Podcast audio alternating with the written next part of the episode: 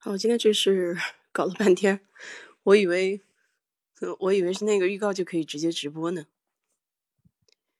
所以今天要稍微等一下张姐哈，我刚刚把这个链接发过去。现在是可以听到声音的吗？我是用手机在直播，没有用那个电脑。对，能听到我说话吗？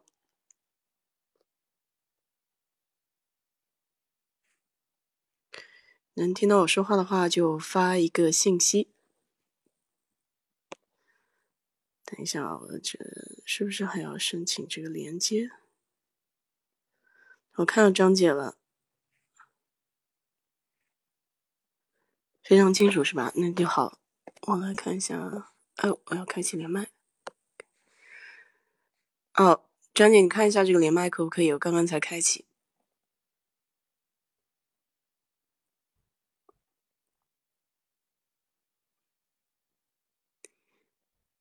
感觉有一阵子没用这个喜马拉雅直播，都忘记怎么弄了。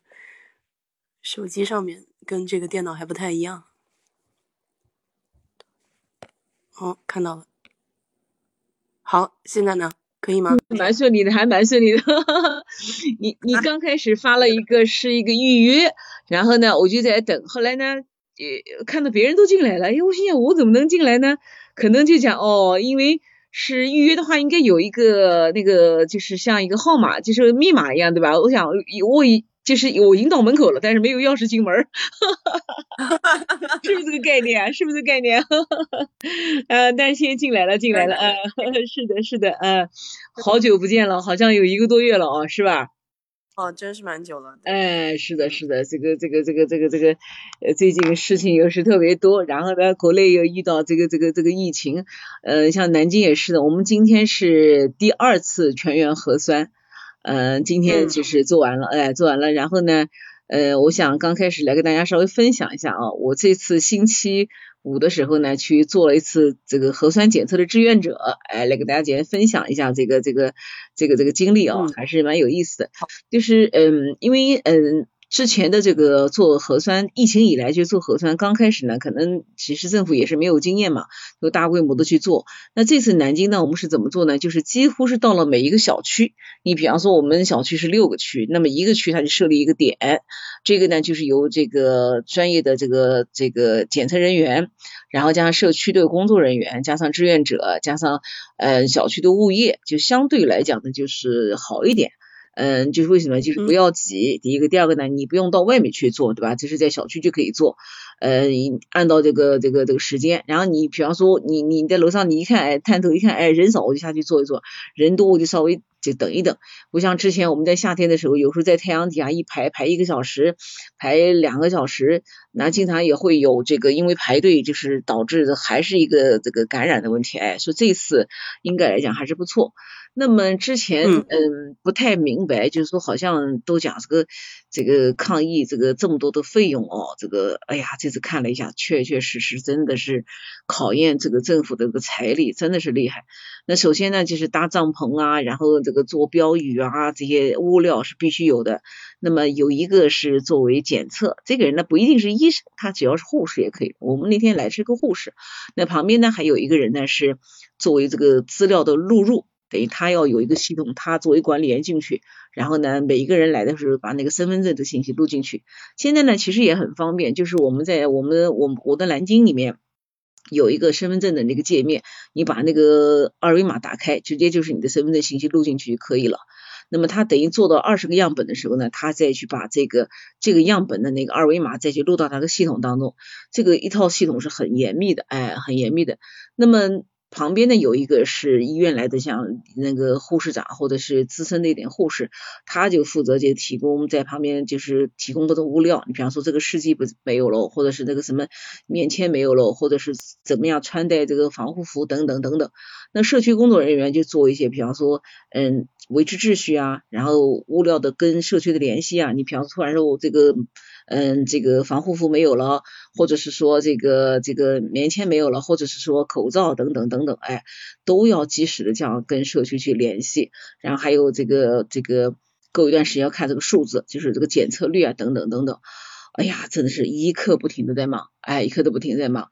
那我去的时候是下午去的，下午去的时候呢，有一个两个那个检测的小伙子，那天其实蛮冷的，因为南京真是好奇怪，前几天大概一个星期之前三十度，我都穿短袖了。我去健身的时候都穿个短袖，穿个非常薄的衣服。这两天呢四度，今天又穿羽绒服了，又把羽绒服翻出来穿。那么他们在 对他们在啊，南京真的是。以前一句老话叫“二八月乱穿衣”哦，我现在我觉得好像天天都是乱穿衣哎。然后他们还是嗯，他们身上还贴着好多暖宝宝，坐在那儿，而且不能喝水，不能喝水，也不能上洗手间。当时我就奇怪，为什么不能喝水哦？后来嗯，换了班的来波换换换班的那两个检测的，我就帮他们在穿那个防护服，就知道，就这个防护服穿的时候是一点点皮肤是不能露出来，一点头发也不能露，完全要塞在里面。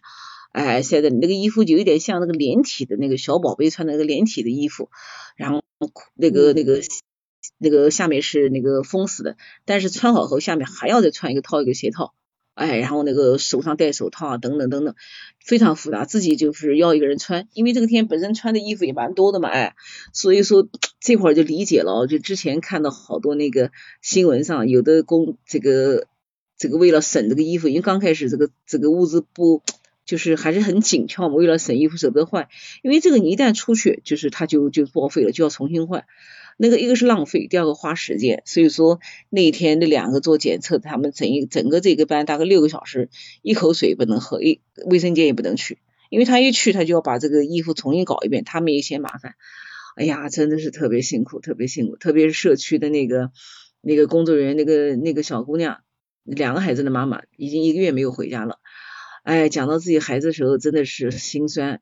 结果呢，星期五完了以后呢，这个本来说第二天可能不一定要再检测了，但是呢，今天又开始第二轮检测，又在这个整个的一天忙。哎，不过呢，现在总体来讲呢，就是秩序还是不错的，就是说大家也比较嗯能够，就是说一个是理解，第二个配合来配合，秩序也很快。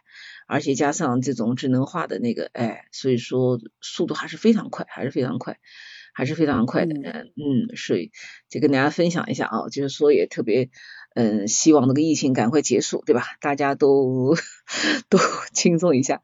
我就问了那个两，哎，我问两个小伙子，我说你们这是多少次出来检测？他说我们已经记不清了。他说真是无数次了，哎，无数次了。是是是，因为他们也是从各个地方来支援。你比方说某一个区。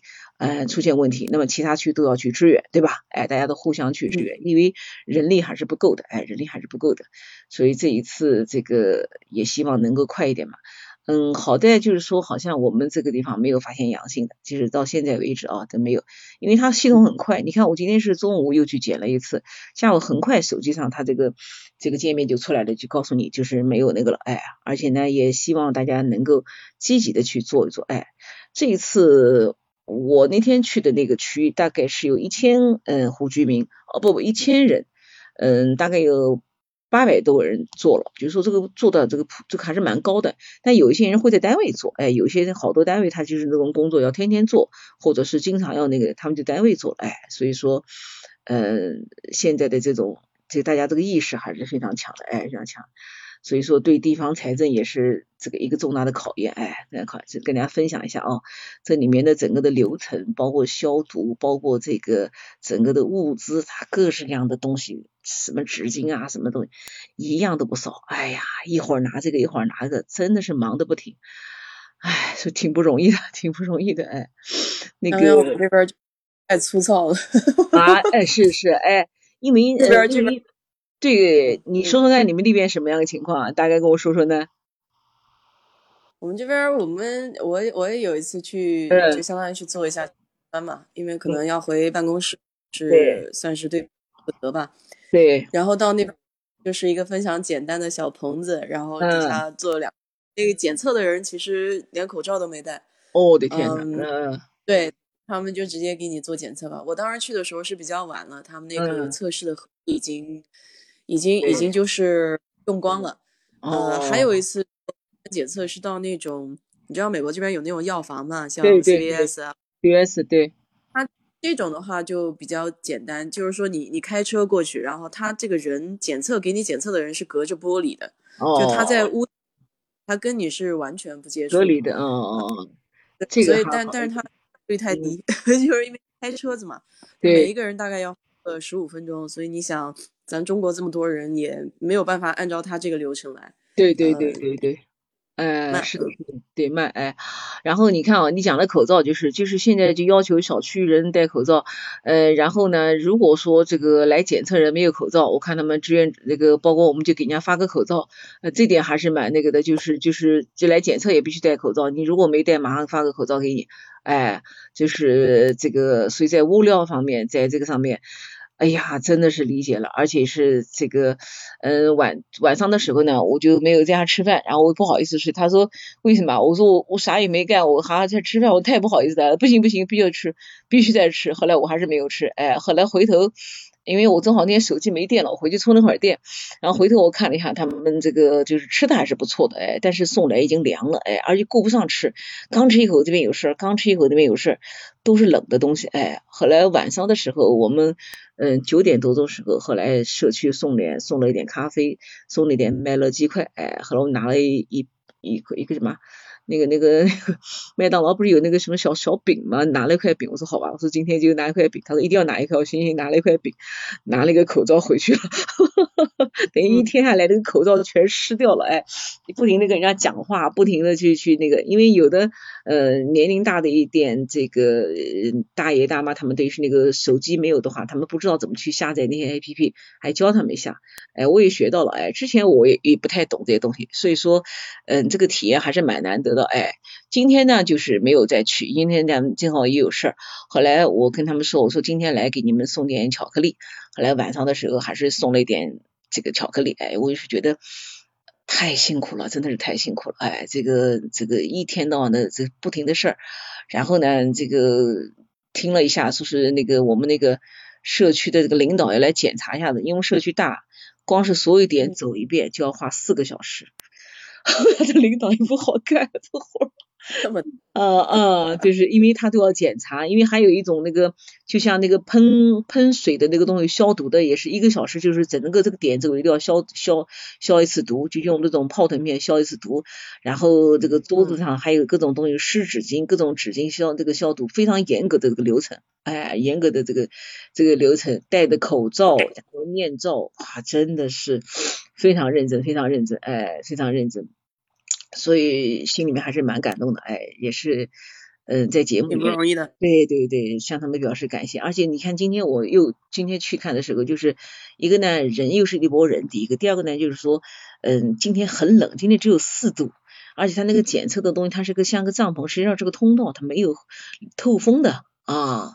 昨天那个来的那个护士是那个民济医院的护士，个子又小，她没法坐下来，因为她她手还伸出去。对方也许那个，他就一直就站在那个地方啊，那个小姑娘也没多大，就一直站在那儿，这个腰也疼的不得了。但是呢，我们也没法去帮她，因为我们不能到那个棚里面去，那个棚等于算是个污染区，所以我们只能在外面待着，哎，在外面待着。所以这个体验也是 蛮难得，跟大家再分享一下啊，分享一下，也希望大家在疫情期间还是配合一下，就是说这个尽快咱们让这个事情快点过去，我们都恢复到原来的状态，是吧？哎。是的，是的，是的，对对对，哎，然后最近呢，我呢，这个呃呃，这个基本上呢也是一个是在家，哎，一个在家，第二个呢，就是因为大概一个多月以前吧，就是嗯，去这个南京去做一家医院，就做了一个睡眠治疗，因为一直睡眠不是很好嘛，就治疗，认识那个医生，哎呦，这个医生也挺有意思。他这个医生呢是我朋友的朋友，我一直就是不愿意去，就是拒绝去治疗，知道吧？然后结果去了，是个女的博士，哎呀，特别两个人投缘，然后每次去看病，先使劲唠唠唠一段时间，然后然后唠完了两个人发呆，我说来干嘛的？他说你来干嘛？我说哦来开药的，或者来干嘛的？他说我怎么想象不出你怎么就睡不着觉？我说我说有头发谁想当秃子对吧？他笑，我说对不对？哪个想当秃子？我也想那个，哎，后来还不错，就是说这个吃了一点他开的这个药呢，然后呢就睡眠好多了，睡眠好多了。现在大概到晚上九点半十点钟就是眼睛就开始打盹，就开始这个有像那个那个猫一样的开始眼咪啊咪咪啊咪的，然后就想睡觉，挺挺挺挺开心的，哎，挺开心的。那么在这个。去医院的这个路上呢，就会路过我们南京的最大的一个先锋书店。先锋书店你知道的对吧？这个现在这几年越办越好，而且它入选了全球十大这个经典最美的书店的这样的一个一个一个称号。这个你还知道啊？它入选了全球最大最美十家书店之一，真的是蛮荣耀的哎。我呢，因为以前书买的比较多，比较多呢，后来就在先锋书店买书买的多，就有了一个七五折的一个卡。这是非常难得的，因为现在书已经很贵了，就是能打七五折还是挺不错的。嗯，后来我为了支持啊，我也办了一张那个这个储值卡，因为黑风书店后来在搞，呃，又有咖啡座了，哎，又有咖啡座，然后还有很多那个文创产品，文创产品，哎，但总体还是书，就是卖书。后来那天路过先锋书店，我就到书店去，呀，一下子觉得这个多少年前哦，这个这个 一天到晚往书店跑，哎，现在这。估估计有快两年没来了，但是呢，先锋书店现在在这个江苏省开的很多。你比方说，他在这个呃中山陵开了一呃一家，中山陵开一家，在总统府也开一家。但总统府那家先锋书店就比较小，专门卖这个呃民国时期的主题，以民国时期的这个主题为主的这个书，明信片啊，还有一些东西。你比方说什么宋美龄、蒋介石了，什么张学良了那些什么。这些人的传记，然后还有跟总统府有关的那个，就变成这个主题的这个书店，还挺好的哎。那么中山陵它那个书店呢，也是国民党当时一个叫励志社，也是在一个一个地方。然后还有他在安徽搞了一个就是老式的这个祠堂，就是老的那种像根英堂那样的一个老宅子，在这个宅子里面做了一个书店，挺不错的。当时开开啊。很有特色，我觉得。对对，当时的时候还是那个很有名的那个诗人北岛，还记得了？当时不是舒婷和北岛嘛？北岛也去参加他的这个这个类似这种开园那个仪式，哎，开园仪式。最近呢，最大的一家先锋书店应该是在呃江宁叫园博园，我我还没有来得及去。据说那边有是很大的一个书店。南京这几年书店开的也很多，哎，最近又搞了个叫锦创书店，就是在珠江路那个顶头那个地方。那天我去了一下，好像那个书店的那个高高低低，高高低低，哎呀，变得好多人来打卡拍照，笑死了。网红点了，哎，网红的那个，哎，对我也是那个那个看了那个去的。那总体先锋书店还是比较亲切，哎，所以那天在那就是转了半转了半天，买了两本书，一本书呢就是今天要跟大家分享的叫《百工记》。那这本书呢，它呃是什么呢？就是过去的一个。老的一个这个地方的一个报纸的一个一个编辑，呃，一个编辑，这个编辑呢很喜欢呢到这个就是就是平常休息的时候就出去转，就看到那些各式各样的手工业者，就是过去我们讲做小生意的，然后呢流动摊贩啊，还有很多手工业者。那么他呢对这个很感兴趣，他就去这个采访别人，然后去拍照。当时的时候呢，还是用那个胶片拍，那个胶片因为挺贵的，对吧？大家知道胶片拍完以后，你还要冲洗照片，哎，等等等等，哎，所以说呢，他呢就是做了这个这么一个工作以后呢，就后来就在他那个 报纸上去连载。当时的这个连载呢，这个这个专栏那个名字呢叫“民间一瞥”，就是民间的两个字，一瞥就是眼睛扫一眼的意思。那每次呢是一张图片，然后呢配一段文字。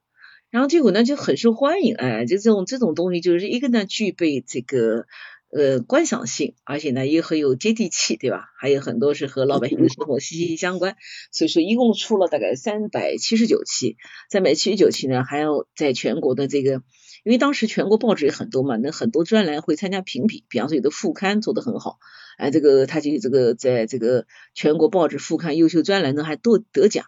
后来呢，就出了一本这个书，出了一本书。那当时也有很多这个读者，我不知道你有没有印象，就是我小时候也干过，就是把那个报纸剪下来做剪报，对吧？哎，有有有，对对对对，还有的对，还有的读者就是完整的，就是把这个这个这个做下来。你比方说，也有人喜欢某个明星，那专门收集某个明星的资料，然后最后就给见到明星时候给了一本大的剪辑，呃，这个这个简报，明星一看，哎呀，我出道时候长这个样子啊，对吧？然后我以前拍过这个戏啊，等等等等，哎，是的，所以说对对对，这个人很多。嗯，很多很多。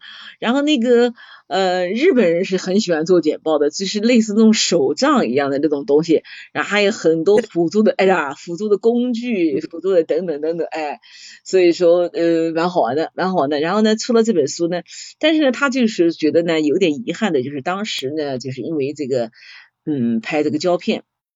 嗯，比较贵，比较贵呢，就是说这个不太容易，没有像现在是个数码，你能拍好多照片，然后去选，对吧？哎，成本相对还好，那时候还是比较贵，所以说嗯，没有好像还留下太多的资料，但是就是这样的话也是很难得了，哎，他在这个里面就介绍了呃两百多个行当，我们过去说三百六十行，行行出状元，对吧？他这个介绍两百多个行当，有些行当呢已经列入了这个非遗。呃，非非遗这个 非遗，然后呢，就这个被这个国家保护起来。那非遗呢，一般来说可能会有这个国家在政策和资金上的支持。你比方说，可能给他一个场地呀，呃，或者说更新一个场地啊，或者有一些费用的支持啊，或者挂牌啊，或者在旅游的时候他做一些这个重点介绍。那有一些可能就。就就就消失了，或者就是被边缘了，对吧？因为实际上很多很多传统行业已经消失了。呃，我今天这个书就最近拿回来的书，我在看的时候一边看一边感慨，就好多时候我就是我们这个年龄我们都没有见过的一些这个东西。那么在农村或者是在嗯小的那个城镇里面，就是那种交通不是很发达，商业又不是很发达，对吧？哎，这里面它就会有。哎，你比方说，我举个例子啊。我有一次看一个那个节目，就是在四川那里还有这个这样个什么行当，就是帮人家腌鸭蛋的，你可以想象吗？哎，这个有点意思，竟然还还有这种碟呢？对，他是怎么样的哦？而且很多人干的这是怎么呢？他那个腌鸭蛋是过去不是草木灰嘛，对吧？就是草木灰，然后呢拌上那个盐，对吧？然后呃就是用这个用开水，还有那个就是那个泥巴，然后把那个鸭蛋就是那个。那他这个人这个这个做这个行当这个人，他专门就是带上那个草木灰，带上那个等于带上这个呃加工的东西。但是农民家有鸭蛋，有鸭蛋他不要带，农民家有蛋。那好多像四川的那个那个地方。这个节目还是蛮新的，就是四川这里，它有很多那个像四川、重庆不都是山山很多嘛，对吧？那么他到这个这个这个山里面去，哎，农民就熟悉了，比方说，哎，家里攒了二十个鸭蛋、三十个鸭蛋，他就来去腌，大概就是还是几分钱一个，还是几分钱一个，比方说腌了四十个鸭蛋多少钱，或者怎么样怎么样，然后或者人家给他一点什么这个土特产等等等等，就是还是川界这个就是走街串巷。这么个职业现在还有，哎，还有这样这样的，你说就很有意思啊，对吧？那我我我小时候像那个什么鸡毛换那样，哎，对，那个是那个时候糖就是用糖去换别的东西，像那天我给你发了一个那个视频，那个视频虽然有点恶俗，讲的南京话跳高楼，你还记得什么意思啦？跳高楼，还真不记得了，你可能都不知道，跳高楼就是收旧货的意思。挑高楼就是两个那个圆圆的那个那个那个那个那个那个那个叫啥？那个像像箩筐一样的，然后有个扁担挑着，然后呢，有的他是收这个收这个收这个，其实和那个换糖的这个道理是一样的，就是过去在这个物流不发达、这个信息不沟通的时候，他们其实起了一个就是连接的作用啊，对啊，连接和交换的，是的，哎，是的，是的，哎，所以说。然后这个这个这本书呢，就是这个作者他就把这个书出就是出出来了。这本书呢是一个黑白的，其实全是黑白的这个照片啊，还有文字。每一篇文章它都是不多，大概一两三百字，然后还有这个都有照片，而且上面都写的哪在哪拍的，很有意思。那这个书呢，大概是我看哦，好像蛮蛮贵的，呃，一百二十八块钱一本。哦。这么贵了，现在 我跟你说，现在书好贵。现在书店里的书基本上均价哦，我那天问的均价是在七十左右。我那天随便选了几本书，就是几百块钱，因为我看的钱都不够。就是哎，不是跳高楼，跳高箩那个箩筐的箩。啊，箩筐，箩筐，对对对，哎，高楼箩，嗯。那么这个现在这个书是一百，因为它这个书呢大量的有照片，一般如果纯文字的书就没有那么贵，有图片的书就是这个相对就比较贵。但是我觉得这个书还是蛮值得买的啊，因为就是记录了过去的这个呃行业，实际上这个嗯这个行业背后就是过去的生活，对吧？过去的那种生活，哎，生活。那这个书呢，它呢有六部分，第一部分呢就是叫民生，就是民生之本，就是我们就是赖于生活的一些东西。你比方说耕田啊，然后农商啊，伐木啊，渔业啊，采盐啊，养蜂啊，还有这个打鱼，什么捕虾，还有一种那个就是养鹰捕鱼，你还记得？就是它有一种这个鸟叫叫什么？像鹈鹕吧？那个鸟就是那个那个鸟那个哎，嘴巴长长的那个东西，它是。对对。呃，应该叫鱼鹰吧，就叫鱼鹰，它是等于自己跳到水里面去捞一条鱼上来，但他自己也要吃鱼，所以说呢，就把他那个脖子呢稍稍给他弄个东西给他捆住，不给他把鱼吞下去，然后他先上来，哎，再上来，对对，好惨，但他还是要吃鱼的。那他也要吃到，你不能说光叫人家这个干活不违背。所以说，实际上养鹰的这捕鱼的它是有成本的。如果你捕不上来这个鱼，你这个鹰得养吧，你不能不给人家吃东西，对吧？哎，所以说他们是有成本的。那这种呢，就是比较传统的那个捕鱼的行业。那还有一种就是在那个高跷，就是踩的高跷，像广西北海的就就是在那个高跷里面踩的高跷到那个海里面去，这个这个这个捕鱼，这个你还你还看过的，电视上也放过的。呃，可能是看过这个片段的，对，嗯，哎，对对对，就是人踩的高跷，就像那个演那个马戏一样的，然后拿着一个大的那个竹竿，所以我就不知道这个人是怎么上去的。然后那个好像在非洲也有类似这样的一个这个行业，就专门这个捕鱼，就是光是捕鱼捕虾都很那个。还有一种叫我们经常会看到地笼，就是那个下那个地笼啊，一种笼子里面有个倒刺。对吧？然后把那笼子塞到那个田里面去，或者塞到那个什么水沟里面，然后过几天黄鳝喽、什么虾喽、什么全进去了，然后叫收地笼，这也是一种捕鱼的方式。现在农村还有，就是那个这个哦，这个我听过。哎，这个叫地笼，哎，地笼就是里面，比方说有黄鳝喽，有虾了，反正逮到什么就是什么，哎，还很有意思。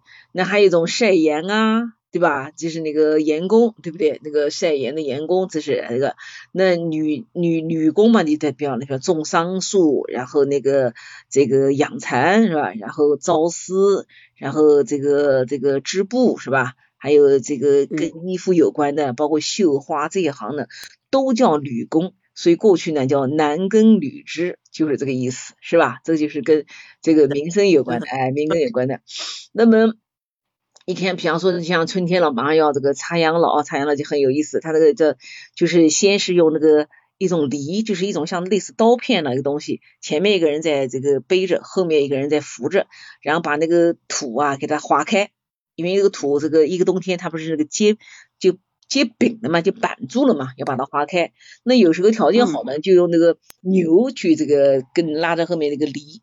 然后条件差的呢，就是用这个人工去拉这个犁，因为像我们南方地区普遍的这个地都小，它不像这个，嗯，这个这个西北地区或者像新疆那边或者像国外，它大面积的那个大平原，啊，对啊，我们是这个都是小，所以说一小块一小块地的做，然后等到这个地呢犁好了以后呢，要稍微给它晒一晒，哎，把这地再晒晒，然后再往里面注水。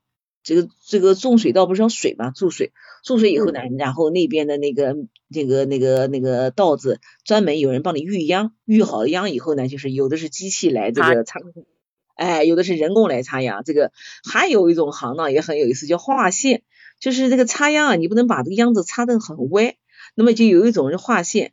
这个划线的工具像什么？我跟你讲，就看到就像我们切披萨饼的那个巨轮的那个刀，就是 那个圆。圆的，但是呢，它是这样，它是在一个长的杆子上的，有好多这样的一个小刀，一个人推过去，就是一下子就是能够那个这个把这个线画住了，就像人家那个做蛋糕做什么，就有一个那个线。呼噜一下子，哎，就这个长长的，对对，长长的那个东西，哎，你否则一个小小的弄怎么弄？哎，对，长长。所以你看啊，就是过去这个人还是很有智慧啊，就是说发明了那么多的这个劳动的一个工具，哎呀，那个劳动的一个工具啊，然后再插秧。那这里面还有一个什么问题呢？就是很有意思，就是我有一次看到一个法国的一个纪录片。呃，讲一个小伙子，他们就是呃到农村去，是当新时代的农夫，他们做呃这个面包，这个面包呢完全就是这个手工面包，而且他们自己种麦子。那麦子呢，我不知道，我不知道大家有没有这个农村生活经验。我虽然没有，但是我知道，就是这个稻子和麦子哦，最怕倒下去，就叫倒夫，就等于倒在地上。它还没熟就倒在地上，那其实上就是烂掉，就是不能，就是坏掉了嘛，对吧？就损失了。所以说以前就有一种是类似农药或者一种什么东西叫抗倒伏的一种这个药，就是打在这个这个这个这个田里面，这个稻子呢它就比较能够就是坚挺，就是不要倒下去。哎，但是呢，这个法国的这个这个小伙他就讲了一个，他们也是有问题，就是这个麦子啊。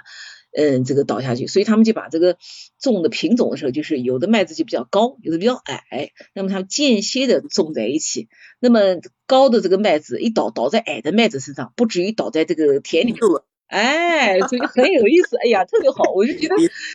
我这个农业节我 有特感兴趣，我一看，哎，其实真是很有道理哦。因为说实话啊，真的叫谁知盘中餐，粒粒皆辛苦。就他们这个这个这个那个法国小伙子是四个这个志同道合的这个这个小伙这个同事朋友吧在一起那个，那么全是自己的钱，那么他真的是一点一滴都要算计，对吧？包括选什么样的这个种子，包括他们自己买了一个机器脱粒。因为那个那个麦子脱粒啊，磨麦子什么都要是那个他们自己来做，尽可能，因为你给别人磨，可能磨得粗，损耗就很大，自己磨就磨得细点。就说说一说做这些工作是一点一滴都要算计的，哎，都要算计的，哎，所以那天就看到这个麦子的问题，就蛮有意思，哎，蛮有意思。那么这是这个这个这个种根的时候呢，就我们刚才讲种田，那还有好多跟这个嗯动物有关的，你比方说一个叫刘忠的一个职业。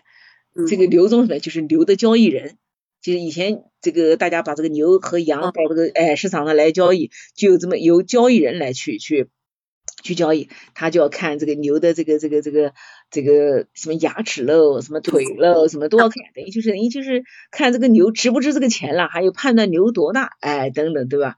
后来我我我有一次也看个节目讲，就说很多人就是这个呃以为这个。牛的买卖是称重量，它是不是称重量的？为什么？你万一在家里面你给牛灌一肚子水，这怎么算？对吧？所以说不能称重量。有道理，对吧？哎，对的呀，就是你说是不是？就是你肯定不能称重量，这什么呢？就是就看什么个头啦，看大小啦，看它的就是长宽高了，就这么意思吧？就看牛的长宽高，哎，这么一个人。那还有呢，就是叫赶猪郎，你知道这个赶猪郎是什么职业吧？赶猪郎，哎，这个是干嘛的？我觉得就把这个酒，哎，对，就是给猪配种的。过去都是一家一户单就单独养这个养殖养几个，对吧？不像现在都是这个大型的这个这个这个养殖，对吧？种植那过去是那个，哎，你别讲话，就是这个看到过一次这个这个猪。有一次我们那时候到盐城去出差，嗯，出差的时候，当时走的时候从南京出发已经蛮晚的了，哎，到了盐城的时候其实已经快。啊，我看快十快十二点多了，因为那次我们嗯公司买了辆新车，然后呢那个开车的同志呢就不大敢开，开起比较慢，比较慢，然后就磨叽磨叽开，然后突然就发现那个前面有一个人赶着那个一头猪在往前走，他们当时觉得好奇怪，深更半夜的是偷的吗？对吧？还是哪儿？但是你说这个。这个感觉不像，这个猪还是蛮听话的。这个偷偷猪嘛，肯定是 人和猪都哇哇在叫，对吧？所以肯定。后来正好车上有个当地的人，我们就问他们，他们说这就是这个去给猪这个这个这个配种的，哎，但是不知道为什么深更半夜去哦，什么还是说嗯比较远，起个大早不知道，但是就是这个有这样的一个一个。一个职业就有这样一个职业，那还有比方说屠夫啊，对呀，这个大家都知道，杀猪的是不是？那也是专门一个职业。以前还记得那个我们看过那个《儒林儒林外史》吧？那里面一个范进中举，那个范进的老丈人不就是屠夫对吧？对对对对对，老丈人屠夫，哎，屠夫。然后等到那个刚开始范进那时候穷的时候，老丈人连副猪下水都不肯给他，是吧？后来等到范进中举后，哎呀，那副嘴脸特别有意思，哎。所以以前这个屠夫就是基本上，嗯，这个到别人家去杀猪的时候呢，就是把这个猪整个一副猪下水就给屠夫当做酬劳。以前是这样的，哎，吃饭呢当然是要给人家吃的，哎，当然是给人家吃的，哎。那还有专门的，专门什么放羊的，叫羊倌，然后还有那个放鹅的，还有帮人家这个放马的，就是那个是职业，就是不是自己家的，他就可以那个。那像国外也有什么遛狗是吧？国外有帮人遛狗的吧？遛狗遛猫，还遛狗遛猫，对对对。那个他，我最记得那个有一部电影叫那个《偷穿高跟鞋》，是他演的那个。大嘴的那个卡梅隆迪亚兹演的，他就是他演那个角色，就他姐姐就是专门给他遛狗的，然后天天那个带那四五条大狗，有的狗不是跑得很凶嘛，他姐姐在后面跑，我被那个狗拉的就是那个使劲往前跑，哎，那个很有意思，很很有意思。那么还有这个放羊的时候很有意很好玩，那个放羊是这样的，那个这个羊倌啊，他手上不拿一个鞭子嘛，对吧？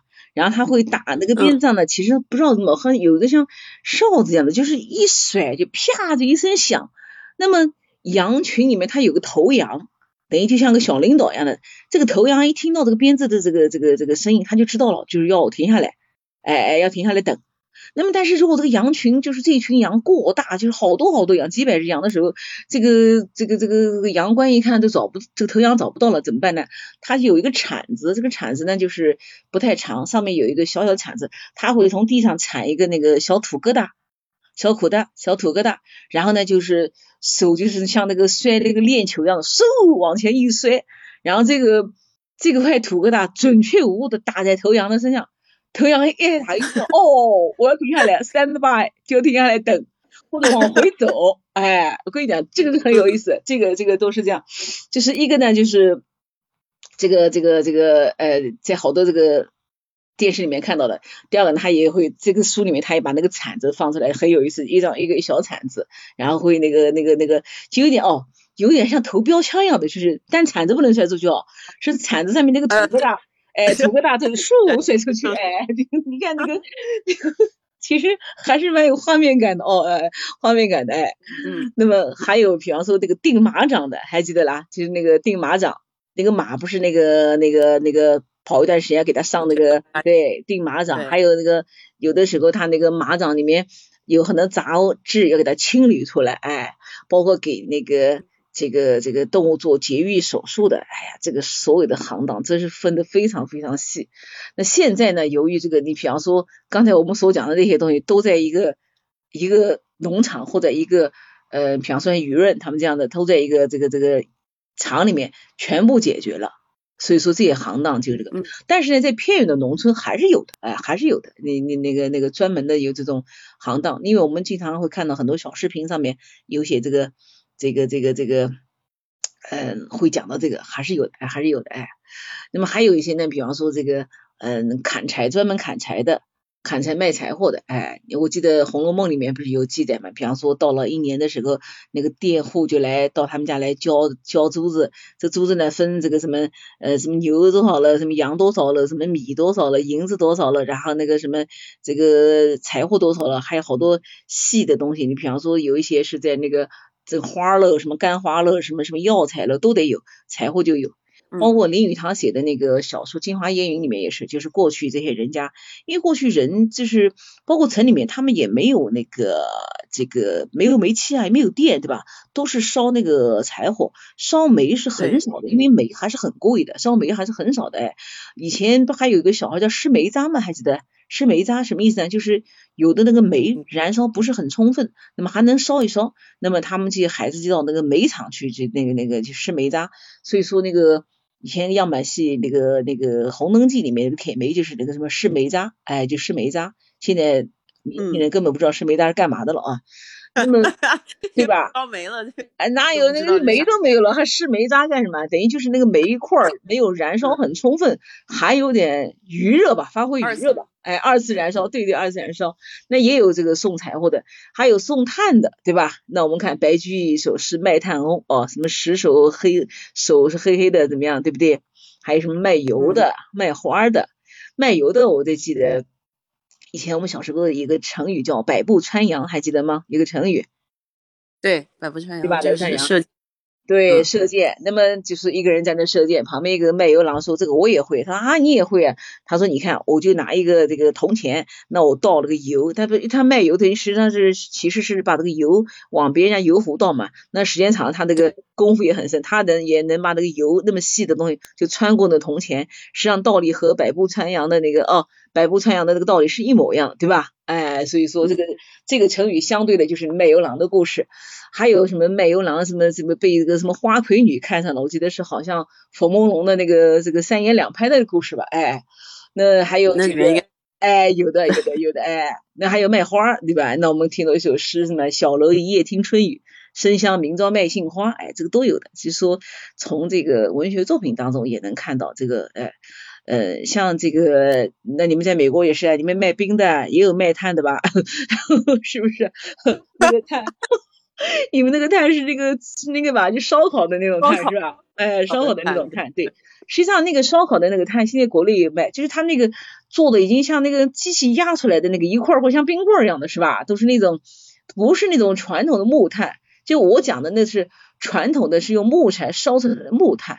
那现在这个炭不一样了，哎，现在它都是那个好像机器制的那个方方正正的，就像个小预制小砖头那个，像那个预制砖一样的 A A 写的，哎，就是这个就是前面的民生部分。第二部分的一技之长啊，就是那种手艺人。那比方说瓦匠啊，什么这个这个木匠啊，然后还有这个帮人干活的，还有一个叫，就是我讲两个，大家可能都是不太了解，搭棚，你还知道干嘛的？搭棚，就搭棚，对，就是帮人家现在还是干活搭棚子的。今天我还看到个视频呢，就是在这个这个啊，我看哪儿啊？河南，就什么意思啊？就过去好多人家就是比较有院子嘛，想搭。搭一个这个不是西瓜地里搭棚啊，类似吧，反正就是 甭管在哪搭，就是他搭棚也行。你西瓜地里呢，那个那个搭那个棚呢是个人字的，就是人住在里面。这个搭棚呢，就是说，比方说家里面有个院子，搭一个棚，然后呢，或者是还有个什么呢？过去做这个红白喜事的时候，不是要请人吃饭？哎，那个大棚对吧？那个现在还有。我上次对我们，哎呦，经常看到。上次那个上次疫情的时候，我们到高淳的时候就路过，就是因为大路不能走了嘛，就路过一个旁边的地方，家里面就在做这个这个事情的时候搭棚。实际上我们这次的那个呃做检测，他也是搭棚啊，他搭个棚子出来，搭个帐篷是吧？道理就一样的，是过去有专门的搭棚的人。还有呢，就是翻瓦。翻瓦也挺好玩的，我不知道你你家，我们小时候我们家就来过翻瓦的，就是我们小时候住的那个平房，那个瓦就时间长那个不是会漏啊，或者是这个呃碎掉啦，因为或者是怎么样，就是叫怎么讲呢？我们我们家不叫翻瓦，叫湿瓦，就是说把这个瓦全部收拾一遍，重新再收拾一遍，然后把这个瓦，比方说坏的瓦给它扔掉。哎，其实就是拾漏补遗，然后呢，或者说这个地方看见是呃漏的了，因为以前那个瓦它不是顺着那个方向就一点点排下来嘛，有时候时间长了它就是漏的或者坏了，或者是怎么样，这就有专门人叫翻瓦，就上去就帮你干这个这个活儿。那翻瓦，哎，翻瓦还有那个磨刀的，这个有吧？对吧？现在还有磨刀的呢。磨刀，哎哎哎，你讲，那应该都买刀手吧？什么？我说现在磨刀的还有吗？有有。买那个磨刀。我跟你讲，为什么有呢？就是你比方说像我们家里用的这些刀是有磨刀石，但是呢，就是还是那个那个剪刀你就没法用磨刀石磨，对吧？你比方剪刀，剪刀还是对。过去我记得好像我小时候记得那个磨剪刀的那个是，嗯，就是它带一个板凳，对吧？上面一个磨刀石，还有点水。过去需要把那个剪刀给它把那个中间那个东西那个连接东西给它下下来的，否则它没法磨。哎，那现在我们小区就是我们那个，嗯，哎，对，磨剪子嘞，枪菜刀，对，磨剪子枪菜，叫的挺好听，对对对。现在我们小区就是经常会在，比方三幺五的时候啊，或者一年的时候有个活动，他会请一些手艺人到小区来，像我们也会赶去把剪刀磨一磨，就是一般的刀是自己可以就是磨，哎，呃，那么如果你家没有磨刀石的话，教你一个技巧，在哪儿磨刀？猜猜看，在哪里能把刀磨快？呃，在我不知道门口那个石石头牙子上吗？不用。你们家有那个瓷碗吗？把那碗那个这个反过来，在那碗底刮两下子，就 倒就快了，不骗你，真的。哦，有道道理，真的真是这样的。我经常爱这么干。我跟你讲，就刷刷刷搞两下子，因为那个磨刀石太长了，那个磨刀器，现在磨刀器不是个长长的东西吗？像个签子一样的，东西？我就觉得那个很讨厌。哎，然后我就会在那个那个那个那个碗底，实际上就是过去那个老粗瓷的那个碗。然后呢，这个碗底子蹭两下，这个刀就快了。哎，下次可以试试看。当然了，那个不行哦，那个什么那个那个瓷的，那个那个那个那个那个非非非瓷的不行啊，哎，金金属的不行，还有那个什么塑料的不行啊，塑料都行。哎，翻碗，对对对。哦，暴露女性年龄了 啊，没关系没关系。那么刚才讲了碗，哎，二是啊，哎。刚才讲到那个碗哦，其实还有过去补碗的，你知道吗？过去一个家里实际上有一个好多人家那个吃饭那个碗都破的，所以说过去这个碗真要坏的话就会拿去补，对，要有补碗这个行当。那补碗，哎，对吧？补碗、补锅。还有那个补那个缸，就是那个那个以前家里面那个缸，缸有的时候不是裂了嘛，现在就会用一个那个什么腻子把那个缝缝起来，然后外面用一圈那个什么钢丝、铁丝或者用麻绳把它拴起来，那等它那个那个干了以后粘了以后，然后把缸再放下。因为过去说实话真的是条件不好，物质极度的匮乏，不像现在一个东西还没坏还没怎么用你就给它扔了，对吧？你就给它。断舍离断掉了，我们先不讲话，我们要高雅一点。断舍离断掉了，对吧？被我们断掉了啊！以前不一样的，对吧？还有那个焊那个白铁，我记得我小时候我们家一个锅，就是那个就锅底就换过好几次，就那个锅底就换过好几次。有一个锅，哎呀，都快都快六十年了。等于都没有舍得扔哦，就是放在那个地方，就是一直其实不用，就是过去的那种老的那个铝锅，大的那个铝锅，当时有有一个锅家里也是不得了的那个，哎，家里我们家一个锅就已经六十年了，就是一直放在家里面，等于老古董放在那边，哎，那个还有记得还记得那个这个以前还有一个行当就是专门一种那个裁缝铺，以前裁缝铺不是完全做新衣服，基本上是缝缝补补是吧？然后比方说补衣服，对，补衣服。领子破了换个领子，然后袖子短了接个袖子，裤脚短了磨破了接一段，对吧？过去都是这个行业，包括织补是吧？哎，包括都是织补等等等等啊，是。哎，我们南京有个织补很厉害哦，就他们夫妻两人在那个呃东方商城那个地方，我还有他们微信呢。哎呀，生意好的不得了，那个这个补一个东西大概一般都要六七十块钱，然后上面补了个。啊，他啊，那我跟你讲，我上我上个围巾，一个围巾一条小缝，哎，然后那个那个送给他，我看哦，六十块钱。然后还有一次一个衣服呢，就是这个也是给我搞了一个这个，他给我绣了一朵花，八十块钱啊。还有你还不能催他。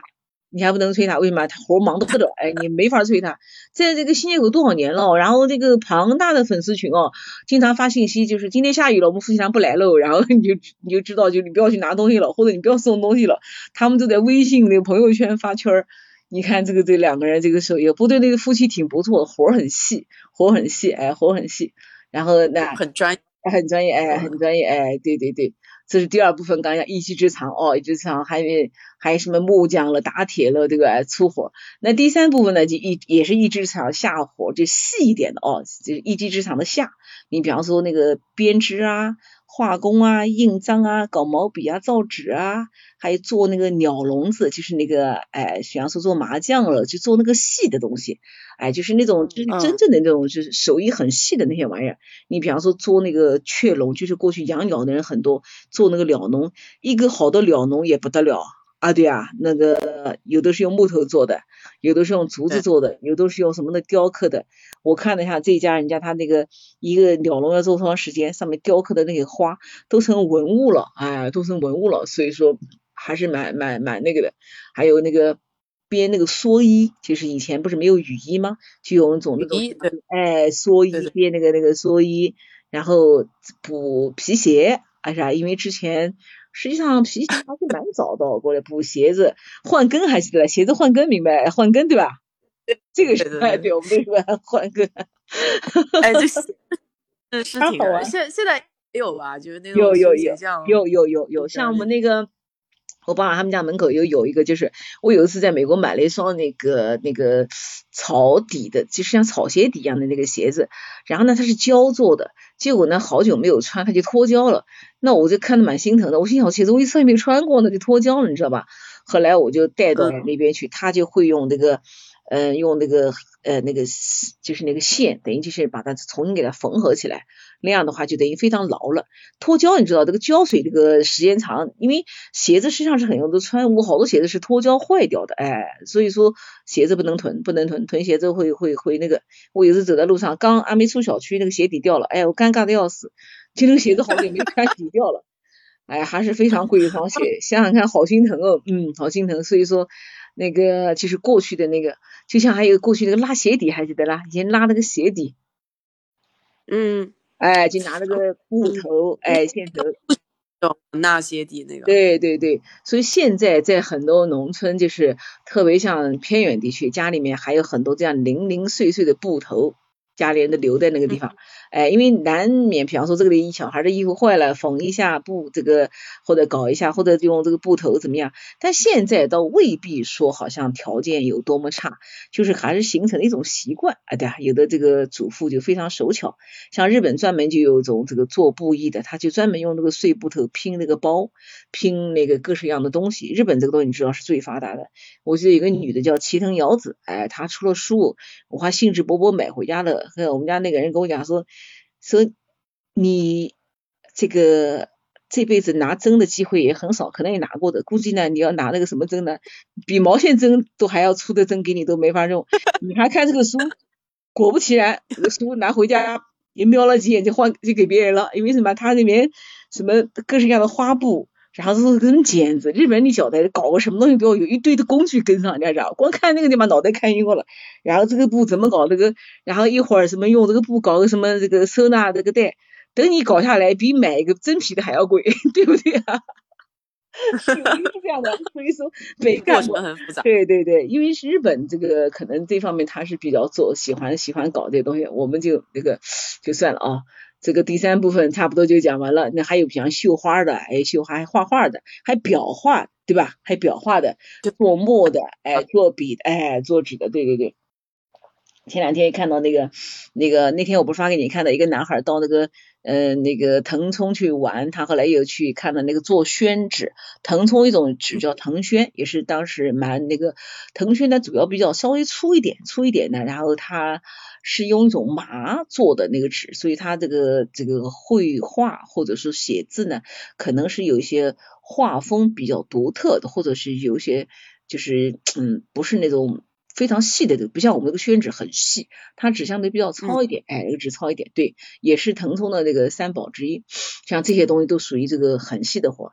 那还有一部分呢，就是说叫一工一商，就是它又是像做工又可以经商，就像我刚才讲说。做各种的那种呃工艺品啊，对啊，你看广东那一带，包括我们这些做工艺品是吧？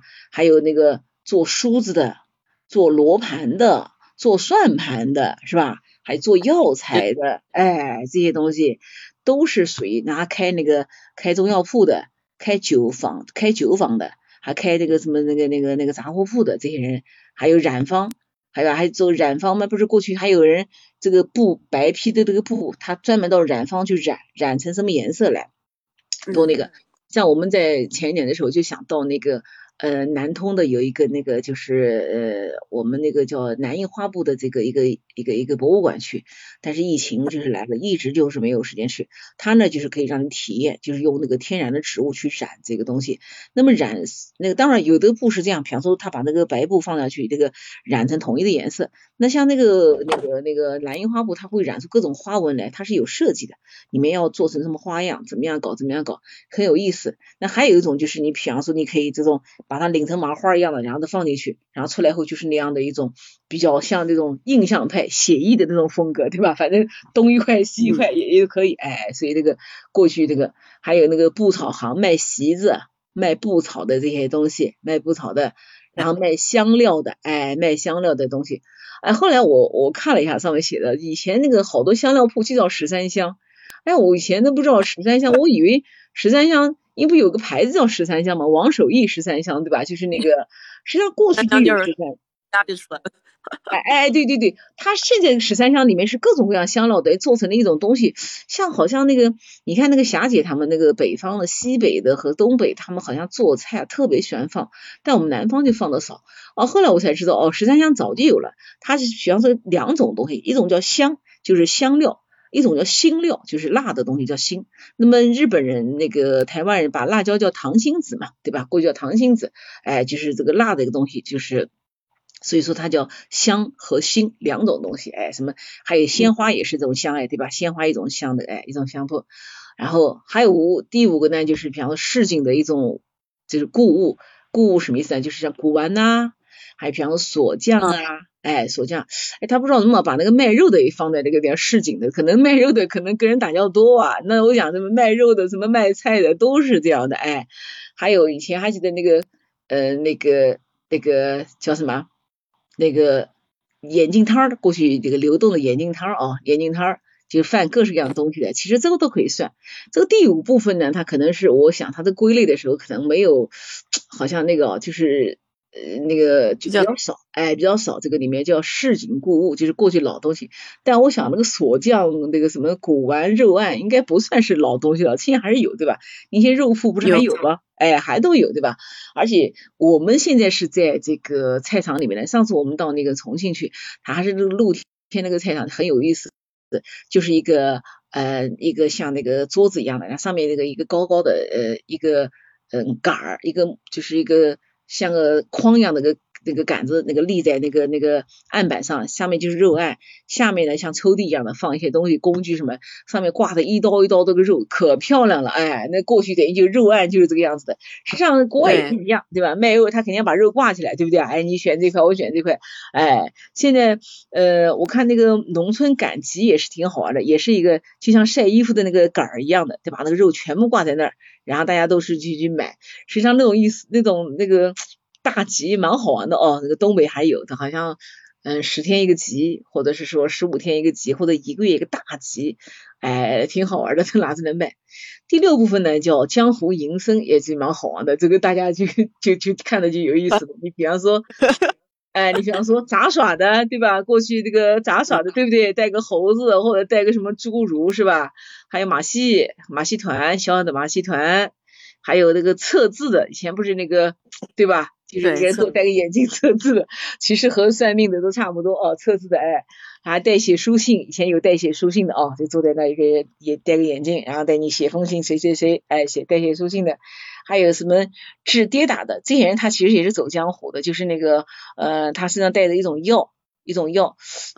那以前我记得还有一种人专门卖一种叫叫叫什么的一个叫枣叫什么猴枣什么东西，专门是一个赶大车。呃，赶大车，然后呢，前面一个人赶的车，嗯，这个车子呢是个平板的板车，然后上面有个像搭起来一个圆棚子，就像一个就像一个弓形，拉成一个弓一样的，然后人又坐在里面，又可以睡觉，然后把那个要卖东西放在那边，然后到个地方就停下来，然后那个车就停下来，停下来，然后那个两个人一一一唱一和在卖，叫卖猴枣，我还不知道什么意思，就是猴子的猴，大枣的枣，不知道那个东西是什么，回头来再看看，下次来那个。那么 还有接骨的医生，他也是流动的医生。以前有的医生也是流动的，对吧？有的医生流动接骨，还有一个医，对，还有啊什么？江湖术医嘛，啊对对对对对对，哎是的是的哎，后来呢就是有一个词儿叫蒙古大夫，你知道蒙古大夫大概什么意思吗？就是说这个人医术很差，然后呢就是基本上是 坑蒙拐骗的。下次你只要说这个人是蒙古大夫，你就明白了什么意思。特别的一个名词叫蒙古大夫，哎，特别有意思哎。我们有时候经常也会开玩笑，这个人怎么样怎么样？我说哎，蒙古大夫，人家就知道什么意思了，专有名词，专有名词哎，还。有那个洋乐队，以前还记得，就是我们的电影上也看到，就是说有一个那个吹那个洋乐队的，比方说吹那个什么黑管什么东西，有一个人指挥的，有点像那个仪仗队，其实像仪仗队还记得，其实那时候很早就有了，民国时候甚至于更早的时候就有了，哎，因为呃，你比方说明朝后期嘛，或者清朝开始后期，就是实际上哦。实际上，这个外国东西已经进到中国来了，进到中国来，所以这些东西它也跟着进来了。你包括传教士啊，对吧？然后那个他传教的这个这个流动传教也也有的，哎，还有那个拔牙的，对吧？你这个经常看到的，然后那个弄个弄根线，然后老远的把你这个牙咣当一记拔完了，那个就是流动拔牙，对对，有的有的，这个以前都是在好多老电影上看到的，还有什么挖耳朵的，对吧？挖耳朵的，对不对？掏耳朵的。哎，还有理发的是吧？这个剃头挑子一头热嘛，对不对？剃头挑一头热。还有一种最好哦，你肯定知道摆棋局，还有意思啊，摆个棋局，然后等你来下，是不是？这个有，这个有。哎，这个有，哎。残局是吧？哎哎，残局实际上就让你来来来那个，哎，还有一种那个道士，其实就算命的，他拿着这个幡，就是拿着一个一个一个东西像旗子一样，实际上那个叫幡，哎，来算命的那个。还有卖老鼠药的。卖大力丸的对吧？卖大力丸的，卖老鼠药的。大力丸，大力丸对对对，是不是卖梨膏糖的？对吧？梨膏糖好点的，卖梨膏糖的，哎，然后那个就流动修理的这个，还有过去一种行当也蛮有意思，就是那个他里面介绍一个，就是到人家家去帮人家做床垫，什么意思呢？就是。嗯，就是过去我们都睡木板床，还记得啦？那个木板床板子坏了以后呢，就是特别中间那个部分，嗯，就是很就是会因为睡，其实人睡觉的时候也是么出汗嘛，潮了以后呢，就是中间那个板子湿掉了，时间长了板子可能会烂，所以说他就会把这个床去换两块板子，哎，那后来不是出现席梦思了嘛？席梦思呢，很多人就是嗯舍不得去买这个成品的席梦思，但是又是觉得那个席梦思里面肯定会有问题，对吧？哎，你不知道你放的啥东西，对不对？所以说他这个。呃，就有一个人就专门就说，他把西红柿、弹簧和里面填充料，然后呢，还有整个的东西带着，然后到别人家去做。当然了，没有现在席梦思这么这么一个漂亮，或者说这样工艺，但至少是让人放心。因为弹簧里面它也分的，弹簧细和弹簧粗，它承重是不一样的，对吧？填充料是什么东西，它也是不一样的。哎，所以说这个还是蛮蛮蛮蛮那个的。哎，我们刚才讲的那个什么修皮鞋的。在浙江有一个人，就是专门给人家修皮鞋的那个，在最后还创立了一个飞跃集团。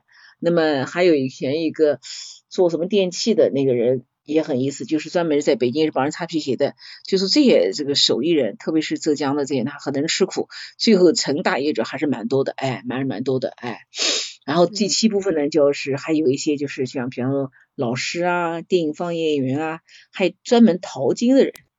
就是过去淘金嘛，去哎，专门淘金的，对对，淘金哎，是的，也有淘金的，对对对，还流动的放映员啊，放电影的，放电影的，现在好像在偏远的这个地方还会有，还有，还有这样的一个一个一个，哎，对，因为你比方说，我记得小时候啊啊，对啊，你小时候看过这个放电影的吗？哦，我觉得我好像应该应该没有，你们没有，哎，我们。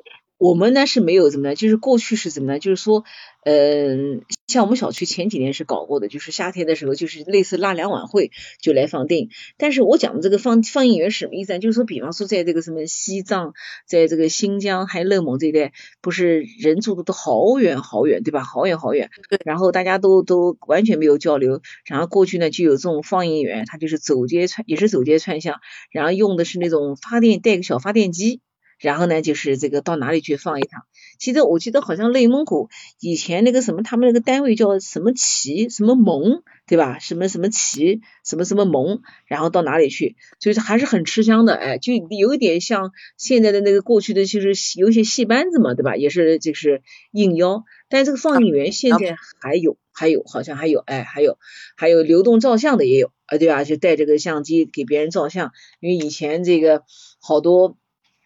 人一辈子也没法去照相，那现在这个后来有有条件的一家人好容易照一张相，基本上也有这种流动的那个啊，还有什么抬轿子的，什么拉黄包车的，哎，拉黄包车的。张译演的那个好像就是那个流动的那个，就是他不是拿了一个电影胶卷嘛？那个是不是叫一秒钟啊什么的？哎哎，是有很多很多，对对对，很多的，就是这种过去这种行当还是很多的，哎。那还有那个，比方说放水牌的，放水牌的其实就是那个，嗯，叫就是过去不是那个，嗯，水路上运输嘛，有的那个放木牌，就是那个木头运输，实际上通过水路也运嘛，把那木头弄那个钉子钉在一起，然后那些工人叫放牌工人，这叫放水牌。这个行当也是蛮辛苦的，哎，因为有的那个木筏，对木筏，实际上是对对木筏，就是呃，专门就是等于是其实就是水上运输。但是这个运输专门就运木头而专指运木头，因为过去木头就是这个都是通水路来运嘛，把那木头用那种什么钉子或者用什么东西把它就是做成一个牌，然后人就站在那个上面，哎，站在那个上面，对吧？站在那个上面，然后那个因为有时候遇到那个水流湍急的地方或者遇到什么地方，然后大家在这个船上面还要互相配合，还要怎么样，也蛮惊险的哦。那个那个放牌，我记得以前好像类似有这种电影哦或者纪录片，还是蛮有意思的。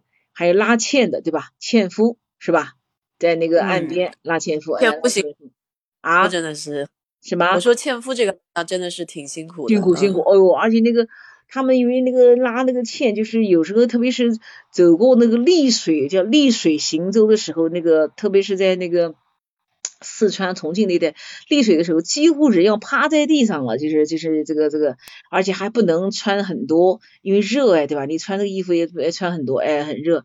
纤夫哎，纤夫拉纤很辛苦很辛苦。还有挑夫啊，对呀，挑夫就是说那个像哎，就是山区里面哎，挑夫这个挑夫把专门把东西挑上去。像那个黄山就有专业的，以前是挑夫，那现在索道就方便了，对吧？东西通过索道这个这个上去，哎，所以说四川不是专门那个挑夫叫棒棒吗？那个四川话叫棒棒，哎，就是在那个重庆那个朝天门码头，哎，等于货来了以后，他们，嗯，是的，哎呀，所以说这个书啊看的还是蛮有意思啊，就是实际上呢，好多这个这个这个行当已经已经已经没有了啊，已经没有了。已经没有了以后呢，但是有的行当呢，它就是到了这个，嗯，到了这个室内了，或者是说用新的一种这个一一种作业方式了，一种作业方式了，哎，嗯，但总体来讲，就是旧的行当消失的还是还是蛮多的，哎，还是蛮多的，所以看的时候 心里有点小感慨，所以今天来跟大家分享分享，嗯，对，这种啊，然后科技发展，然后有一些东西就。不存在了，但是我觉得有一些还是值得保留的。是的，比如说上次说那个绒花嘛，就南京那个绒花，对对对，没有起来。对对对对，哦，我们南京还有个那个，就是南京在那个在那个地方，就是在那个那个嗯新街口那个后面一个方向，叫什么名字我先忘了。那个有一个金陵嗯刻印社，就是金陵啊。嗯，就是过去南京呃古这个历史上不是南朝四百八十寺，多少楼台烟雨中嘛？因为南京这个寺庙很多，梁武帝啊，他不是一天到晚就是这个去出家对吧？一出家就要这个大臣来就把他赎掉赎出来，所以南京寺庙很多，寺庙很多呢。但是呢，就是有庙不叫炼金嘛，所以说南京有一个叫金陵刻金处，现在呢还保留着传统的这个这个手工刻金的这样的一个这个这样的一个嗯。操作方法，呃，那时候有一次我路过那儿，无意中啊就走过那儿，然后呢，哎，不知不觉就进去了，当时没人管，也不知道为什么那天就就进去了。进去后就看了一下，它还是那种就是一排排的平房，现在已经是文物单位了啊，文物单位一排排的平房，然后呢就是有那个专门的老师傅，就是他就是嗯就是在那个木头上。就是那个刻，就是类似用英文洋文那样的，阴阴和阳的意思嘛，就是还是用木头刻那个刻一张板子，等于类似活字印刷。活字印刷是把一个一个的字就是拼起来，它这是在一个整张的板子上刻出来，然后呢把这个这个纸呢就这个这个这个刷上去，它那个。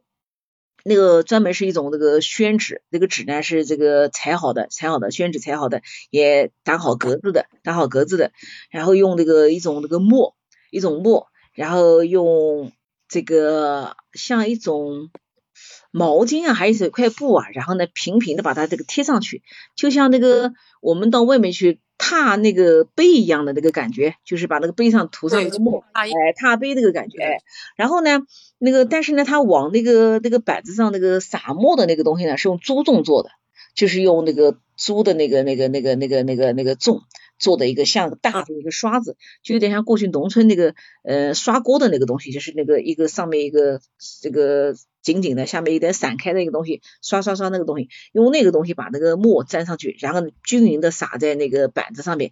全部要搞这个均匀，因为你如果不均匀的话，有的字就印不出来了，知道吧？所以说那个也是技术活。然后呢，再用那个那个纸一层一层的印好以后呢，下一张那个就是去这个什么分页啊，再裁啊，再装订啊等等。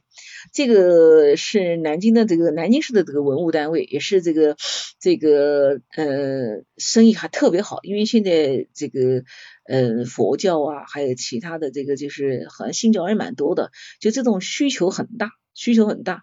上次我在在那个上次我去讲的，我们到那个厦门的那个南普陀寺吧，应该是南普陀寺吧，我去的。我上次还讲过的，寺庙里面就有很多这样的一种这个经书，就是供你免费取用。几乎几乎我讲啊，呃，都是我们这个南京这边的，而且这个定量很大很大。嗯，对，也很讲究，还是过去那种黄颜色的封面，或者是那种蓝颜色的那种封面，然后那种那个线装的那样，但现在已经不是线装的，因为现在这个还是用那个胶啊整的，但是有的讲究的一点，还是用手工去这个用线一点一点把它装订起来，最后糊上去，就是过去非常传统的一个装帧的方法。哎，实际上这个东西已经有一点是文物的这种感觉了，就是因为它这个是工艺品，纯手工了，纯手工了，所以说金陵刻金社南京还在，就是在那口那个那个。哎呀，我一下想不起来，就是往那个万达那个地方走，哎，也是无意中走到那个地方的，哎，蛮有意思的。这个都是过去的一些老行当。那这个金陵刻金社呢，一个呢是文物单位，第二个呢还是有市场需求，它才会留下来。如果有的行业呢，就是像没有市场需求了，你比方说现在，嗯，补锅、补缸啊，什么补补衣服，几乎就不太会有了啊。对啊，可能是很偏远的地方，那。也不能说靠这个为生了，以这个为生，基本上可能就吃不饱饭啊，对啊，你说是吧？哎，对，是都是属于这种，哎，带着这个，哎，带着干了，哎，但是现在也有一股这个复古潮，就很多那种，嗯，传统的这个行业，它是用工作室的这样的一个，还和一个和这个有创意的这样的一个创业项目来做。你比方说很多木工，木工工坊。